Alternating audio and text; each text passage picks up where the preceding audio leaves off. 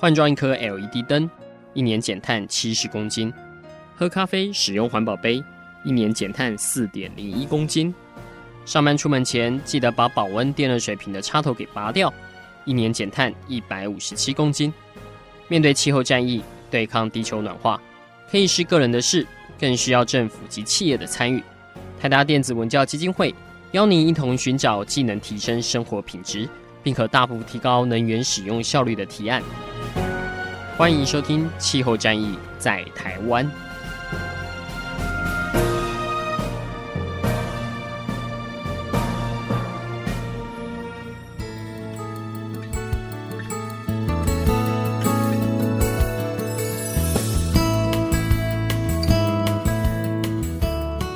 欢迎收听《气候战役在台湾》，我是主持人台达电子文教基金会副执行长赵阳前阿甘。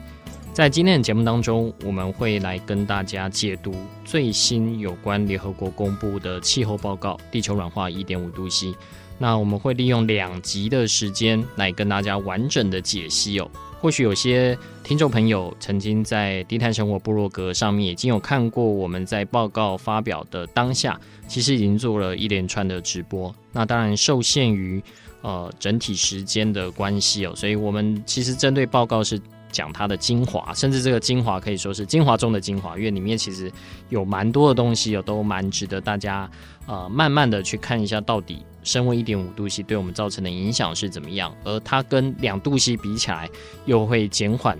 的整体的一个冲击到怎么样的一个状况？那假设一点五度 C 守不住的话，到两度 C 又会造成一个什么样的冲击？我想是这份报告非常重要的一部分。那台达电子文教基金会，我们在今年是请我们的气候专员到 IPCC 开会的现场。这次开会的地点是在韩国的松岛，因为现在 IPCC 的主席是韩国人嘛，对，所以这次大家都是到韩国呃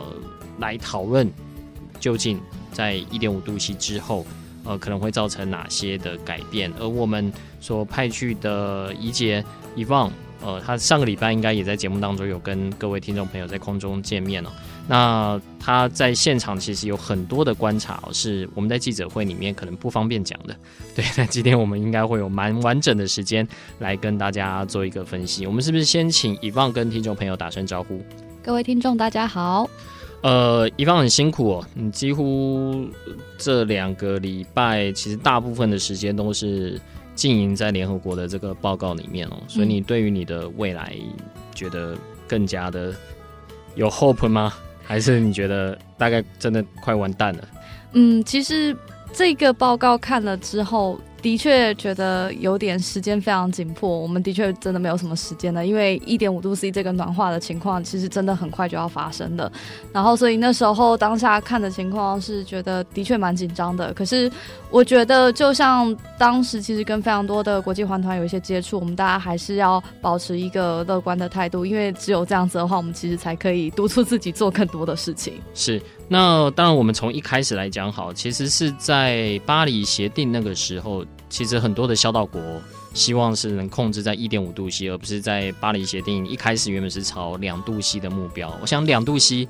呃，对国内的民众来说，可能比较熟悉啦，因为毕竟有一个纪录片，那时候台达基金会有参与一个正负二度 C，呃，主要是陈文茜小姐他们团队制作的。那两度 C 跟一点五度 C 在巴黎协定讨论那个时候当下，为什么会呃希望 IPCC 针对一点五度 C 去做这样的一个呃确认说，呃一点五度 C 它其实带来的影响也是很大的。其实这就真的要回归到巴黎协定，它当初的这个条文是怎么写的？因为其实这个小岛联盟国家呢，他们一直以来都很坚守一点五度 C，可是呃，就变成是说他们一直坚守这一点五度 C，不代表是国际的共识。所以那时候在巴黎协定里面呢，他们的条文就写说，那好，我们就是主要还是希望能够控温在二度 C 之内，但是我们会再进一步的朝着一点五度 C 里面下去做努力。可是很多国家呢，他就会开始疑惑说，嗯、那那这样子的话，二度 C 的跟一点五度 C 之间有哪些差距呢？它到底影响会有哪些不同？所以那时候呢，当下在巴黎气候峰会的时候呢，就要求了 IPCC 呢准备了这样子一份报告，就是给他们大概三年的时间，然后在今年产出，让这些国家呢也知道这些实际的状况是怎么样。那也希望能够有助于接下来的气候谈判。其实，在巴黎协定的条文里面，后来有把一点五度 C 放进去嘛？嗯，就是说基本上它的目标是减缓，呃，希望能控制两度 C 以内。但是如果更积极的话，希望能达成一点五度 C。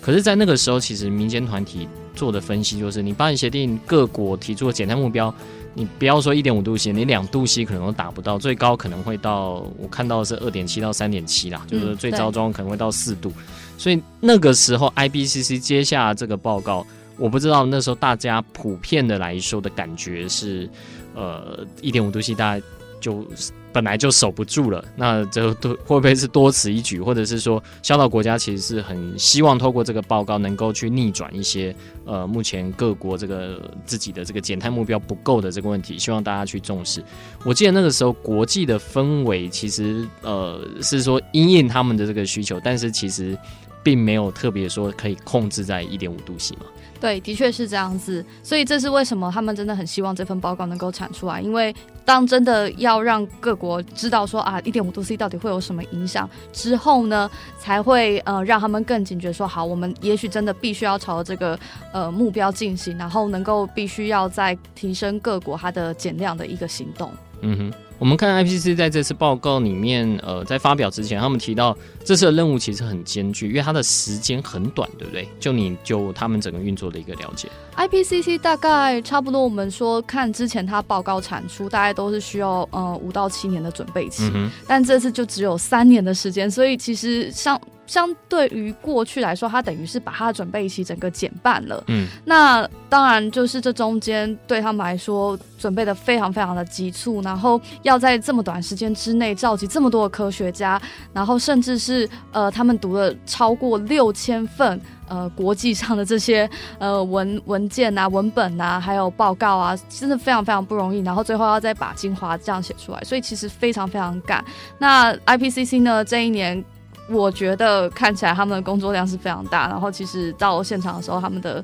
呃所有人都是呈现一个非常劳累的状态，然后很希望说啊这份报告就赶快通过这样子。嗯哼，可是这份报告其实差一点通不过，这个实际的状况我们待会请宜放来分析更多。呃。这份报告从一开始说要写，然后其实 IPCC 开了呃好几次的呃分组的这个讨论哦。那因为 IPCC 它本身并不产出科学报告，它其实是去统整全世界相关的这一些科学报告，然后经过同侪审查、彼此的辩论来决定说这个数字呃到底可不可信，然后值不值得放在整体的这个报告里面。宜放，你去参加了，等于是两次他的 panel 嘛？那，应该是第四十七跟四十八次。对，它里面讨论大概是怎么样一个进行呢？它是呃会分组，会分得很细。比如说，呃，生物多样系这边，它会有一个小组专门去 review 这些报告，然后提到大会来去做一个讨论。还是它就是让各个科学家有他自己的这些想法，他们主要只是把各章节连接在一起。呃，其实它主要的呃。就是讨论的分配呢，会从一个呃 working group 一二三下去做呃分割。那像我三月去巴黎参加他第四十七次的大会讨论，他当时其实是指呃请就是不同的工作小组的呃副主席呢，就是上台去报告说他们的准备这份报告的一个情况。那呃他这一二三呢，其实就呃分别是呃一些科学数据的一个呃基本介绍啊，然后还有减缓啊、调试啊，就这些东西都把它分开。那到了呃，就是上礼拜的会议四十八次的大会呢，他们其实就是把整个呃这个他的这份报告的 summary 总结呢，然后全部摊开在大家面前，嗯、然后逐一从大概第一个 section 就是 section A，然后一直到 section D，逐一的每一个句子呢，一一的去检视，然后一一的去问。所有在场一百几十个国家呢，说，哎，你们可不可以同意这样子一个句子条文？所以中间非常非常的，呃，过程很很长，然后也让人觉得蛮累的。嗯哼，但它基本上是一个科学社群的讨论嘛。是政治力的运作在这里面很明显嘛？当然我们知道在 SPN for Policy Maker 这个可能会有一些角力在，嗯，但我不知道说在你不论是呃约你三月的时候就去，或者在更早，其实当基金会我们拿到这些草稿的时候，也有跟不同的科学社群也去做讨论，它的政治性的意味好像就。比较没有那么重嘛，是在这一次在韩国开的最终 final 确认的时候，才会感觉到国际政治的一个角力。是，的确是可以这么说。那呃，它是一个科学的报告，它是一个大家都会说它是一个科学家的会议，所以其实科学家呢，他会是守住这份报告的最后一道防线。所以在开会的时候呢，虽然他们每一个句子逐一的去询问这些国家能不能同意，但是呢，到了最后呢，如果国家真的针对这句话，他想要做一个更改。的话，科学家呢也会在台上，然后主席、副主席就会问科学家说：“那你可不可以接受国家这样子修改的条文？有没有符合就是你所认知的科学事实？嗯、如果没有的话，科学家他其实是可以有否决权的。” OK，那所以到最后只要没有达成共识。这个句子就不会做任何的修正，呃，应该是说还是会做任何的修正，但只是科学家会再去想想看，要用什么样的比较更明确的字眼，嗯、更符合科学事实的字眼去做修正。嗯，这也是我们看到会议期间，其实像《卫报》就有一个报道说，呃，已经看到有这么严重的后果，但科学家正在找一个适当的词汇、呃，去形容这样的一个状况。我想。在不论是联合国的场域也好，呃，在 COP 的场域也好，在 IPCC 的场域也好，我想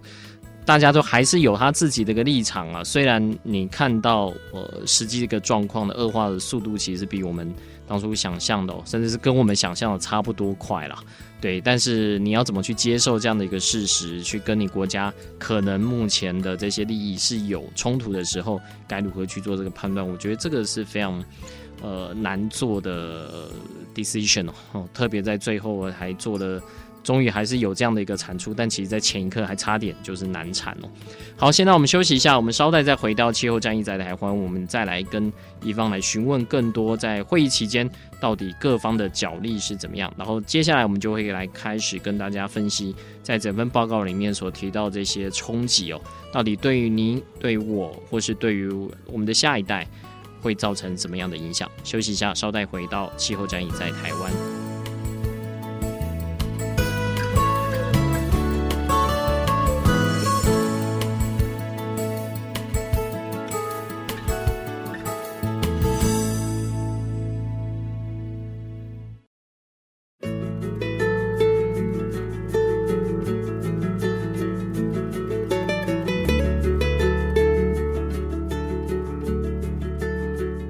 气候战役在台湾，我是主持人台达电子文教基金会副执行长张扬前阿甘。今天在节目当中跟各位访问到的是伊旺，伊旺刚代表基金会到韩国去开了 IBCC 的会议，有第一手见证了许多的角力。伊旺，你是里面唯一的台湾人吗？嗯，对，没错。对，那我想在这个会议里面，大概也啊、呃，当然我们理想上希望是不分国籍哦，大家都是为了人类的未来来。奋斗，但实际上并不是这样嘛。你在这五天，你看到的一个怎么样的情况？有哪些国家开始针对哪些的议题，会在做特别的呃游说跟角力吗？嗯，谈到这个问题的话，我觉得可能要先讲一下，说在这个会议里面有哪些的呃集团分布。那第一个当然就是以一些产石油的国家，尤其是中东的国家，像是沙乌地阿拉伯跟埃及，然后还有拉丁美洲的一些国家，像是厄瓜多呢，他们其实就是站在一起。那对这些国家来说呢，他们认为，呃，他们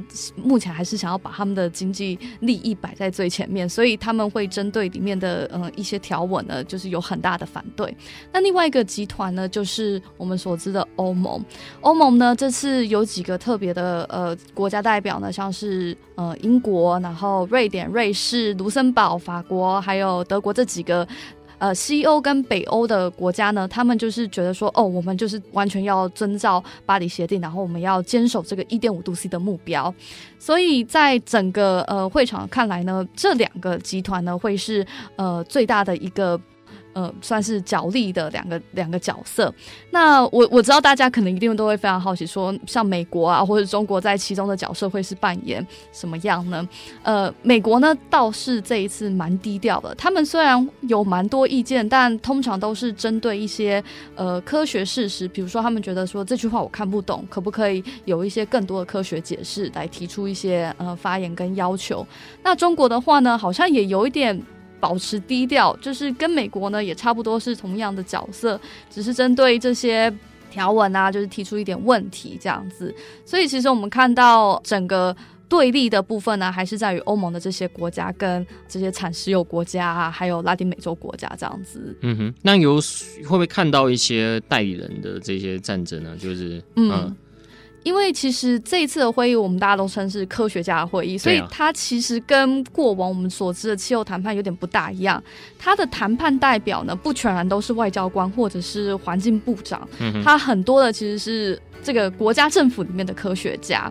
那他们的采取的一个方式，就是有些这些很厉害的国家，他们就带了非常非常多的人，然后这里面包含了可能会有一些是政府代表啊，那大部分的都是科学家。然后呢，就是谈到不同议题的时候，比如说谈到调试议题的时候，他们就换了一个调试专家上来；减缓的时候呢，他们就换了一个呃减缓的专家上来。但是基本上呢。他们在讨论这些议题的时候呢，每一个科学家之间必须要跟国家的利益呢是相符合，站在同样一个立场的。嗯、所以其实说是不是代理人的会议，我觉得其实它就是一个代理人之间的战争。嗯哼。所以就是，如果你对于国家在推的这个政策觉得并不是很认同，这种人基本上不会被带去嘛，可以这么说。对，对是。OK，所以就是基本上还是以这种国家为 base 再去做科学上面的这个讨论哦。嗯，这里面差点有难产的是，有些产油国家其实针对一些条文内容会特别的坚持，但这个坚持，我们看到他所提到，包括以凤的时候，呃，跟我们台北同仁在做讨论的时候。其他倒不是这么大拉拉的说，哎、欸，你这样会害我呃损失多少的原油？他反过来是会指责你说，你怎么不把你的历史的这些排碳啊什么都放进去？他会换一个角度来讨论，是不是？对，能不能大家举一两个例子？就比如说像我们那时候一开始他这份 summary，我们讨论他的 section A 的时候，他其实 section A 就是在讲一些呃这份关于一点五度 C 的一些基本的认识，比如说呃可能我们现在已经升温到了哪一个地方了，大概是接近快一点零度 C 的这样子一个情况左右。那在这个部分的讨论呢，就会有很多这些开发中国家呢，他们就会觉得说，呃，好，那我们今天其实已经到了这个一度 C 的部分。但它并不是因为近期的经济活动所造成的，而是因为可能从前工业革命时期，这些西方大国你就已经排放了非常多的温室气体，它是有一个累积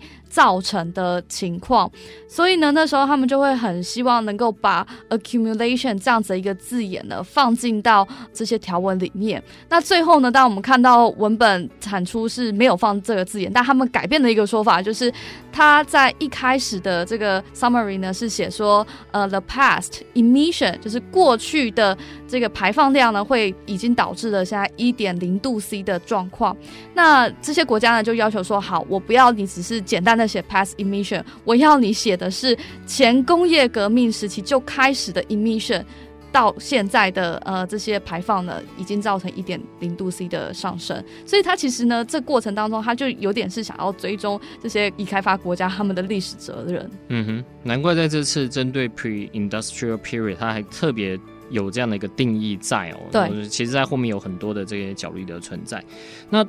一直到最后，其实我们法定不是法定啊，原本希望礼拜五就能够开完嘛，嗯，但后来没有办法一直落锤的主要原因是，呃，一直没有办法主要落锤的原因，其实就是在呃 D section 的部分，它其实接下来是谈到说国家要怎么去实践呃它这些气候承诺这样子。那我们知道在巴黎协定里面有一个所谓的 NDC，就是国家自主贡献嘛，原本呢。原文里面呢是把这些国家自主贡献 NDC 这个字眼特别放进去。嗯，它其实因为就像我们刚才讲的，这份报告其实就是很希望说各国可以在呃提升它这些自主贡献的企图心。所以呢，他就特别放进去，然后就讲了说啊，就是我们现在真的的确把这些 NDC 都付诸实践，我们可能地球还是会升温多少度 C 啊，还是远远超过于一点五度 C，然后还是会排放非常多，就是超过预期的温室气体，所以我们必须要提升我们的企图心。那很多开发中国家呢，他们就是比较不希望持续用这个 NDC 的字眼，所以他们其实基本上呢，可以感觉是说，他们有一点点不太想要再遵照巴黎协定的这一套下去走了，嗯、因为他们觉得说，这对他们来说太束缚了，然后就比较不希望继续这样下去。那呃，所以呢，就最后变成是。他们一直坚持要把 NDC 的字眼拿掉，可是对于欧盟国家来说，就说，哦，我们今天都已经有巴黎协定了，而且这份报告就是为了巴黎协定而生的，那我们怎么可以不把 NDC 这确切的字眼放进去？所以就是因为这样子争吵争吵，然后大概吵了十几个小时，大概快二十四个小时，然后一直都没有办法有结论。OK，所以到最后是因为我看现在报告文本里面其实是有 NDC 的，对，那可是一直听到的消息是说。呃，产油国啊，跟欧盟一直针对 NDC 放或不放这边做了很多的讨论，所以到最后到底是谁妥协？其实到最后是欧盟妥协，他的确是有把 NDC 的概念放进去，可是他的字眼呢，并没有用 NDC，他的字眼现在变成是 Current Nationally Stated Mitigation Ambitious。嗯哼，所以这时候呢，你就会突然觉得，嗯，这中间可能有一点点含糊，什么叫做 Nationally Stated？Mitigation ambitious，嗯，它其实就不完全是等于呃当初各国呢在巴黎协定里面所提出的呃国家自主贡献，嗯，所以也就是说呃这些，但换句话说也可能更好啊，会不会更严格？嗯，这个部分呢就我们之后可以来看看，对，但现在可以确认是的确它比较模糊了，那。可能也许巴黎协定的这些我们希望能够如期实行的呃这些 NDC 呢，它不见得能够真的都付诸实践。其实外界对于这份报告一直赋予它一个任务是，当它科学报告出来之后，能针对年底 COP 二十四的谈判，就是这新一轮的气候谈判，特别是要针对呃巴黎协定的这个 rule book，呃它的整体的确定要实现的这个方法哦。能够有一些法规上的呃促进，或者说希望大家共同呃真的朝向那边遵守。可是现在看起来是完全朝向另外一面去做。就以如果你不是实际做到里面，你在外面会看到，哎、好像出了一个报告，应该会有帮助。但现在看起来，各国显然有不少的国家是想要放弃巴黎协定的。是，就因为这 NDC 的字眼，其实你已经可以强烈的看到是说，呃，不一定每个国家它都一定想要。坚持就是当时的巴黎协定，嗯哼，所以到年底可能我们要面临的是整体气候国际谈判那个大倒退。对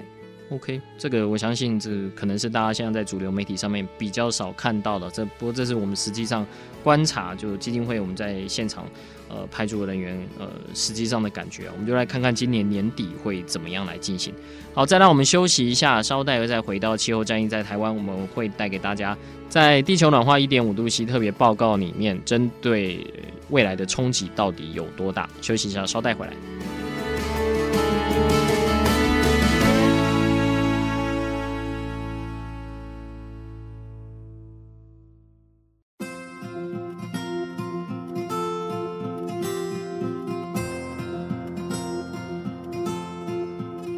回到气候战役在台湾，我是主持人台达电子文教基金会副执行长张扬前阿甘。今天在节目当中跟呃台达基金会的气候专员一望来跟大家分享一下我们所在呃 IPCC 的会议现场所直击到地球暖化一点五度 C 特别报告如何产出，产出的影响又是在哪边？那在下个礼拜的节目呢，我们则会比较着重在。既然这一点五度 C 还是有机会可以守住的话，我们应该做哪些的努力？但这个努力，呃，必须下非常多的决心哦。甚至有些时候，我都在思考，到底我自己在生活中还可以再达到什么样的一个呃减碳啊，或者是碳中和的一个情况去 feed，真的要让呃下一代有机会还是可以存活啦，就至少呃对它的冲击不要太大。不过，我们先来讲最坏的状况，就是目前全球升温其实已经差不多一度了嘛。那接下来朝一点五度，我们还剩几年的时间？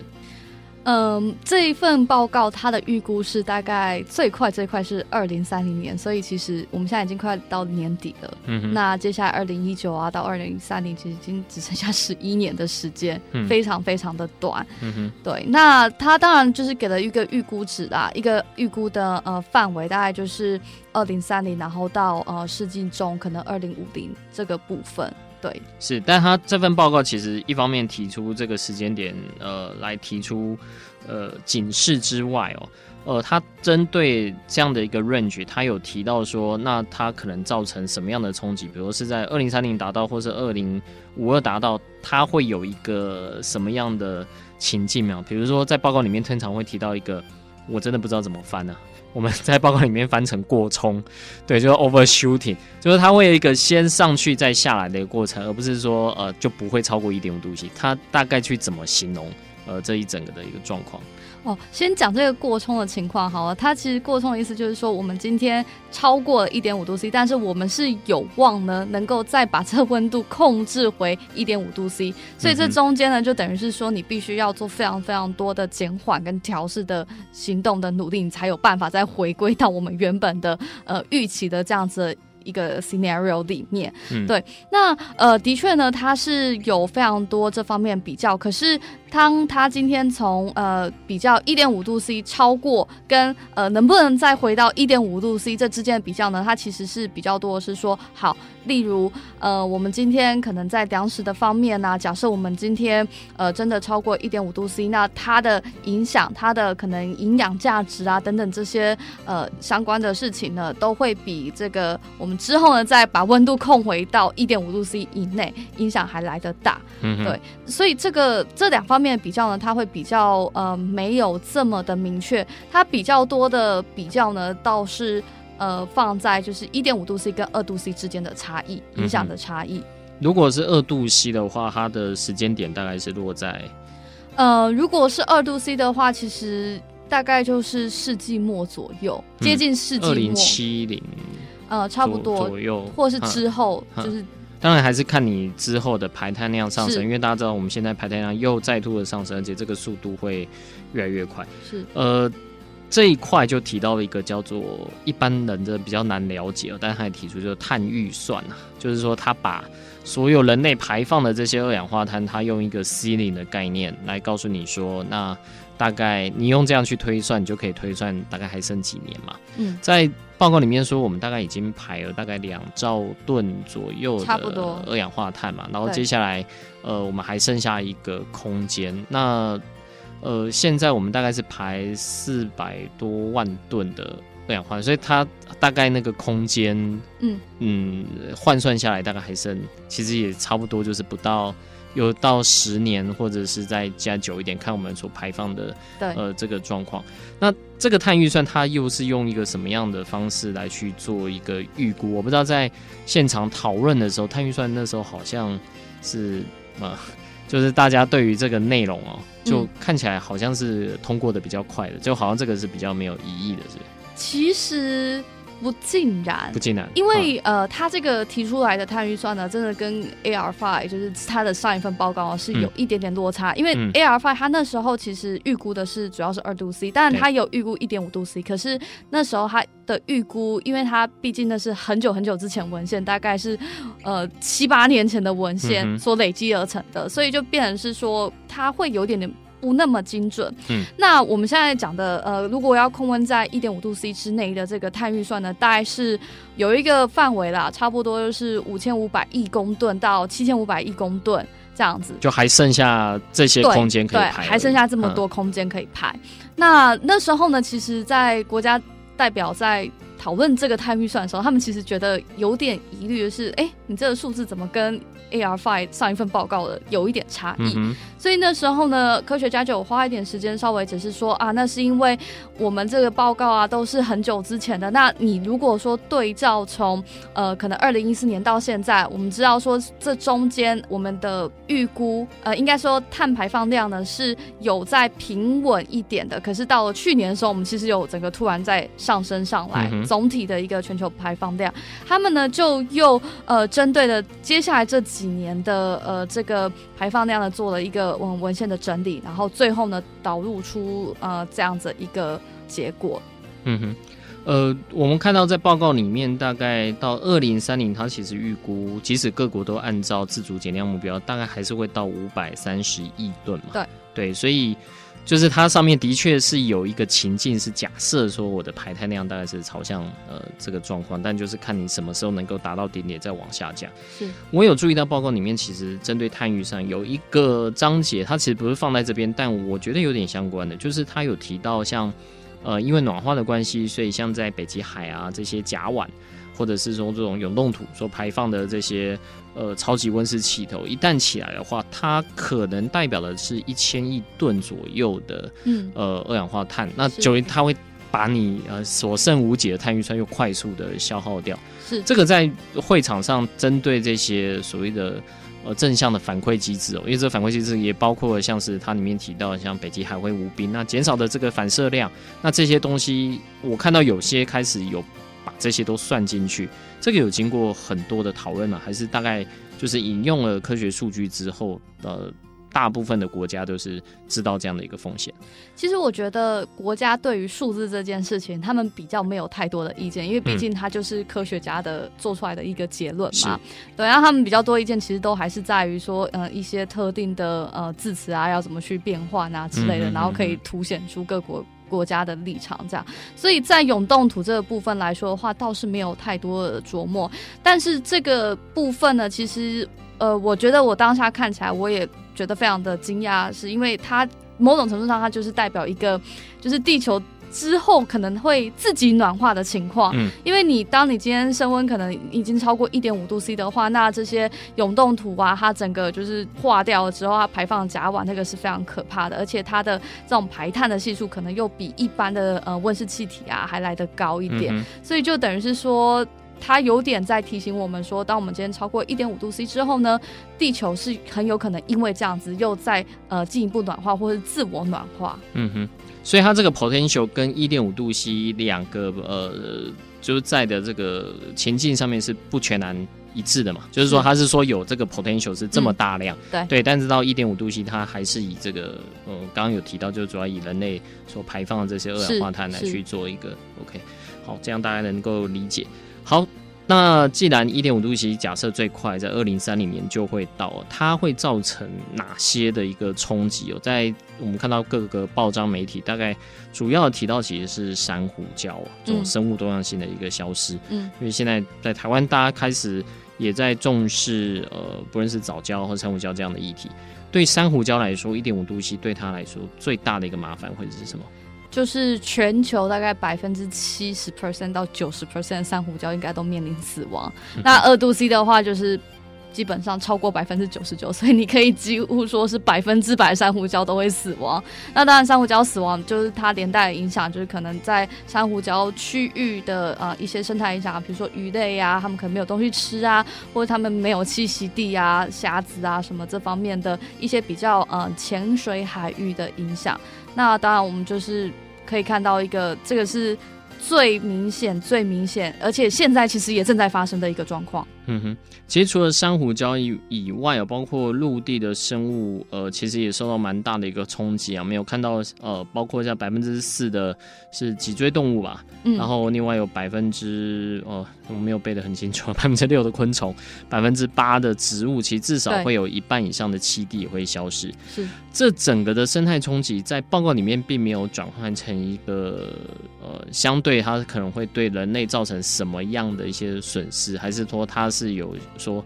呃，比如说像是蛋白质的损失啊，或者是什么的，嗯、我有看到他写到什么渔获量会大幅的减少，嗯、会少于多少万吨这样子。对，呃，其他的他有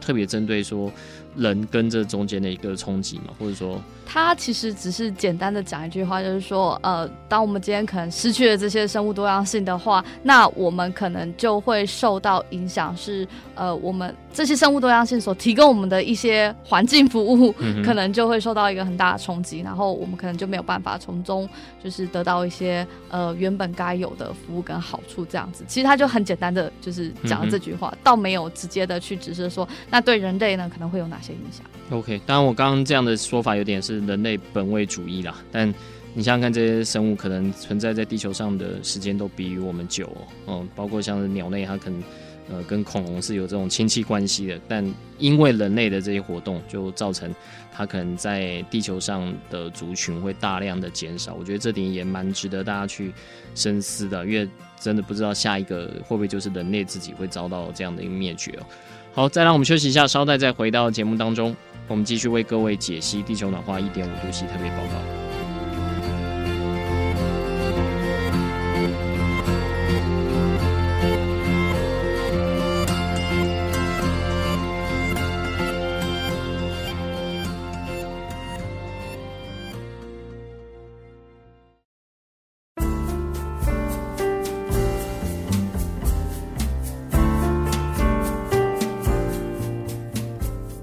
到气候战役在台湾，我是主持人泰达电子文教基金会副执行长张扬前阿甘。今天在节目当中，与泰达基金会我们派驻 IPCC 第四十八次的会议，也就是产出地球暖化一点五度 C 特别报告，呃，这样的一个呃，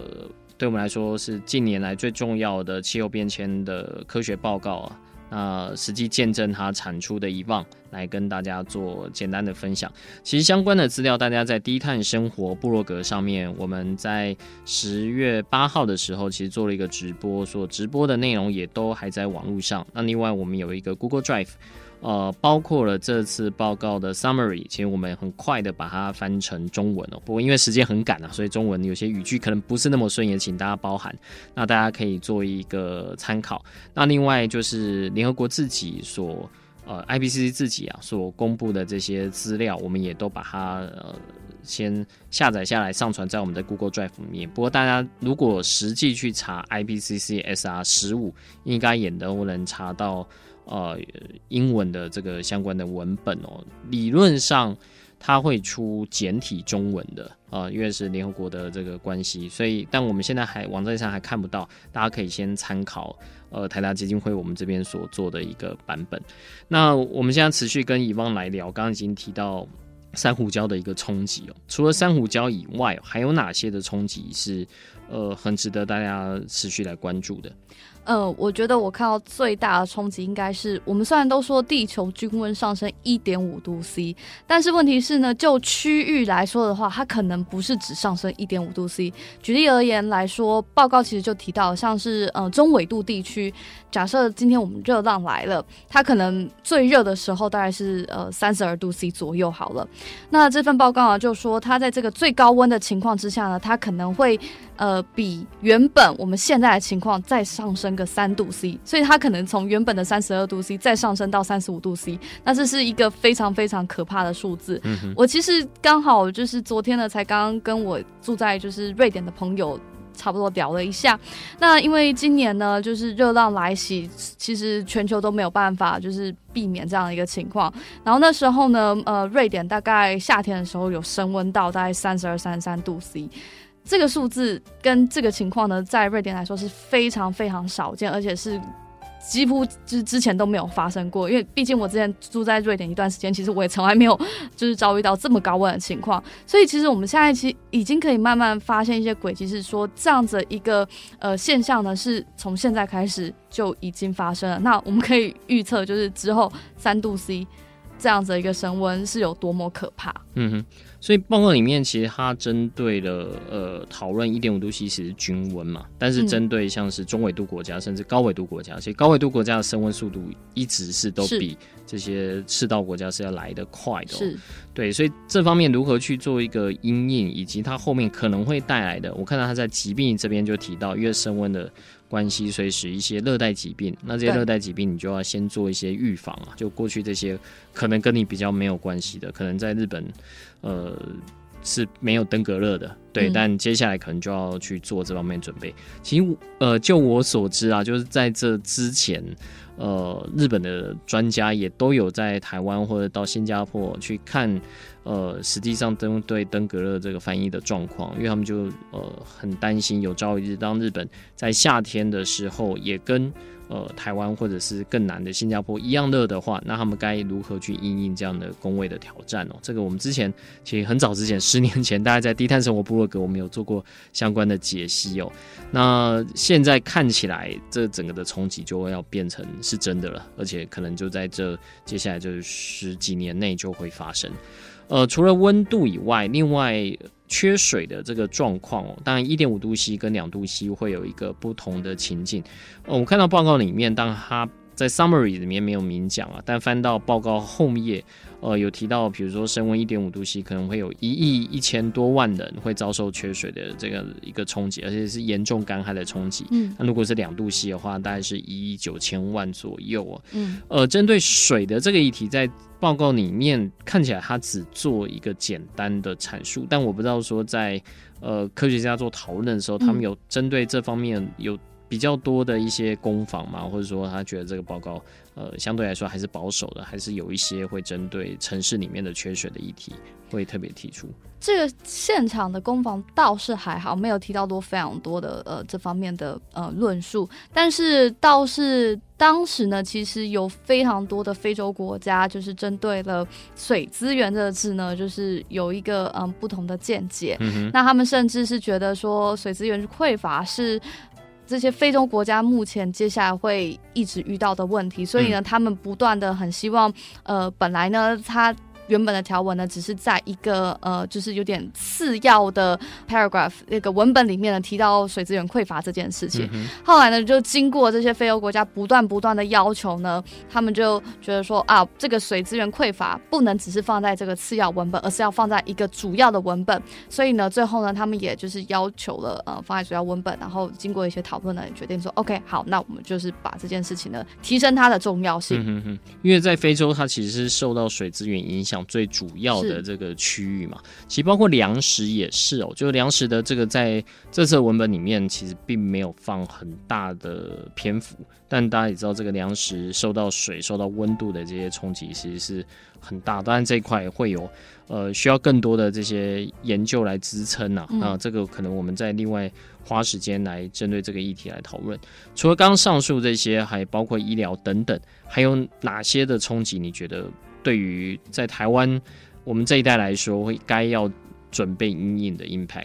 刚才讲到健康问题，我其实有延伸到想到一个主要这次文本的一个重要的部分，其实是在于都市的部分。嗯哼。因为呃，今天当然升温差不多，如果一点五度 C，它会相对于二度 C 来说的话，它在都市里面的热危害会下降非常非常多。因为你今天热嘛，所以。当然，就是它的那个都市热岛效应，它会有点加倍的去增加提升。嗯、所以像刚才有提到登革热啊、疟疾啊这些相关的嗯病虫风险跟疾病呢，它就会是一个很大的影响。那我觉得其实这件事情呢，对台湾来说呢，是一件非常需要警醒的事情，因为其实我们现在可以看到是说，呃，这几年登革热的确是可能。它的呃分布的范围呢，有越来越往北移的一个状况。嗯、那我们都市呢，也的确是越来越热，这个热岛效应越来越严严重。所以我觉得倒是这一点呢，是的确是可以给台湾一个蛮好的警醒。嗯哼，其实，在一点五度 C 的一个冲击上面，我相信台湾的民众可能比较好奇的是，呃，比如像台风啊、极端降雨啊。或者是说，几乎现在每年都会面对的这个干旱哦，在报告里面虽然没有很明确这样写，但我们自己查了，在台湾 TCCIP 哦，就是今年三月哦，由国家这个跟防灾相关的研研究单位所出的这个报告里面，其实也看到了在台湾哦，我们夏天的日数哦，呃，增加了快要一个月左右，冬天的日数减少了快要一个月左右。那这些跟以往刚才提到的这些。呃，其工位的挑战呢，其实都会有关系的啊，包括热伤害，包括像是呃这种疾病的一个传染哦。那还有一块就是这种极端降雨的天数跟干旱的天数啊，这同样都是朝两边的极端化哦。在我们这次呃请到了大家来参加台达呃气候变迁这个媒体沙龙的时候，我们请到了台大大气系的陈泰兰陈老师，呃，也是在台湾研究梅雨的这第一人哦，他就。就说，就他的研究报告里面就蛮明显看到在梅雨的这个极端化、哦、强降雨的这个影响真的是越来越大哦。就即使在古国的文献里面，的确梅雨也可能会造成呃一些伤害，但是这几年大概都超过历年的这样的一个呃记录，所以碰到这样的状况，我想大家。一方面也在想我们如何去做这方面的调试啦，呃，就比如说买房子的时候比较低洼的不要买啊，呃，或者租房子的时候你要注意到，呃，如果遇到热浪的时候你该如何去调试？如果你住在顶楼加盖，结果你的冷气实在是不行的话，其实对你的呃伤害，呃，对健康的伤害都会有的。而且这只是一点五度 C 哦，想想看接下来还有两度 C，甚至还有三度 C 要去做一个呃调试跟因应。好，我们这一节节目先到这边。那我们先跟大家来做以上的一个分享。那在下一周的节目，我们会持续的再跟以望来讨论，我们可以用哪些的方式让这个伤害哦，仅止于一点五度 C 就好啊，至少让它还是有机会可以做一些回复，而不要朝向两度或者三度的一个状况来去作为发展。今天非常谢谢以望来到节目当中做的分享。气候战役在台湾，我们下周见。谢谢。